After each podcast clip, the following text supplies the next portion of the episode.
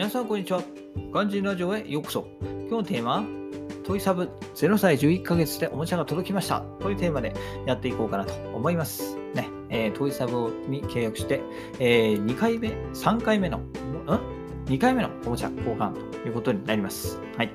ね、えー新しいおもちゃが来ましたので、今日もね、紹介していこうかなと思います。で、今回のおもちゃは以下の6つですね。ベビークレミー柔らかブロック。こちらは継続になります。で、森のメロディーカー、どこかなハウス、絵本、リンキマルズ・ラマ、オクトバス・オーケストラ、ミュージカル・リズム・ブック。えーまず一つ目、えーベビークレミーからいこうと思いますが、こちらはね、前回からの継続になります。はい。ね、気に入ったのがあれば、そのまま継続できるのもいいところかなと思います。で、私が継続した理由としては次の2点。えー柔らかいので踏んでしまっても大丈夫。こちらは大人も効果ありですね。えーであとは水洗いができて衛生的といったところで、えー子供がね、ブロックの上をハイハイしてしまうことが想像されていたと思いますが、大人も気がつかずにね、やっぱ足で踏んでしまうことがあるんですよ。うん。で、まあ、子供の玩具はね、強度が強い、えープラスチックでできていることがほとんどで、ね、おもちゃにつまずいたり踏んでしまいしまうと、大人も痛い思いをすることがあると思います。で、それを回避できるのは非常にありがたいことですね。で、また子供がね、えー口に入れてもすぐにあ、えー洗えるんで、衛生的にもバッチリといったところで、はい。で、まだまだね、ちょっと積み上げができないんですけど、最近ね、あのーおもちゃを片付けるというのをどうやら覚えたらしく、うんえー全部出してはまた片付けるというのをやってね、決して積み上げではないんですけど、そんな風にも遊んでいきますというところで、えーこちらは継続で、えーを継続してきました。で、2つ目が森のメロディーカーということで、えーこちらはね、新しく送られてきたおもちゃです。え要はね、オルゴールを搭載した木製の車です。まあ、私たちが子供時代にもあったんですけれども、こう驚くのはね、こう前後いずれに動かしても、オルゴールはちゃんと正方向にしか流れないっていうところがすごいんですよ。私はね、ちょっと思わず感動しちゃいましたね。うん。ね、えー私たちがね、子供の時代の頃ってね、あの車逆回転させれば、オルオルゴールもそのまま全部逆回転したしていましたからね。はい。でちなみに私が借りたものにはね、小さな世界のオルゴールが入っていますけど、いくつかね、種類があるようですと。で、ただね、うちの子供はね、これがなんか怖いのか、音楽がね、怖いのか、走り出すと、えー逃げていきますね。慣らせるのには結構時間がかかるかなと思います。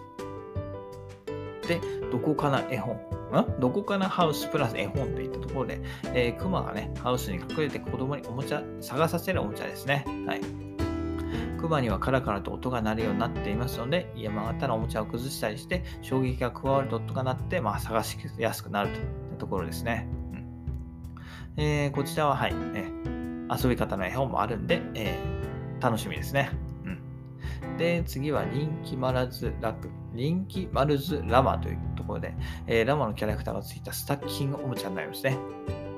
リングを重ねるとおしゃべりしたり、サウンドしたり、えーライトが光ったりすると。えー最近になってね、えーおもちゃ重ねることができるようになったんで、こちらでもね、比較的遊んでえーいるようですね、うん。結構気に入ってます。で、続いてがオクトパスオーケストラ。こちらはね、えー頭の部分がぐらぐらするおもちゃで、えーそれぞれね、ボタンがあるんですけど、それを押すと、それに合った楽器のメロディーが流れます。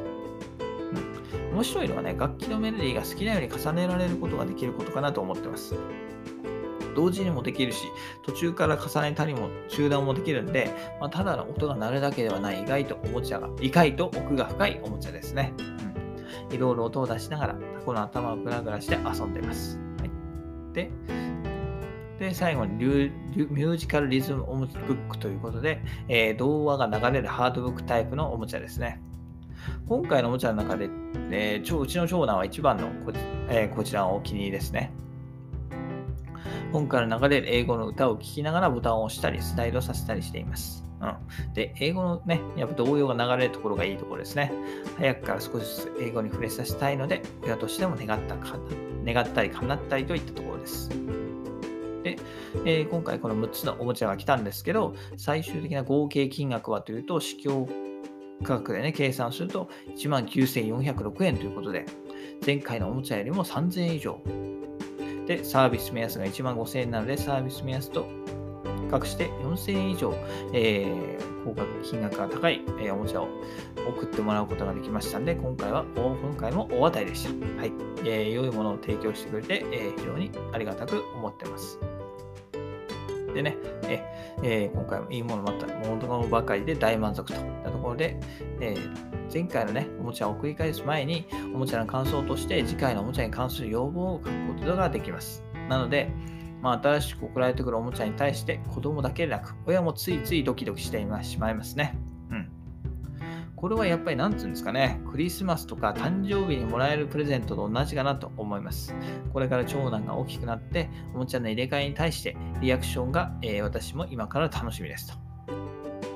そんなね、えー、ドキドキが2ヶ月に一遍楽しめるので、ぜひね、チャレンジしてみてはいかがでしょうかと。ところで、今日はね、えー、トイサブ0歳11ヶ月でもおもちゃが来ましたといったところで、えー、おもちゃの内容をご紹介させていただきました。それではまた明日、バイバイ !Have a nice day!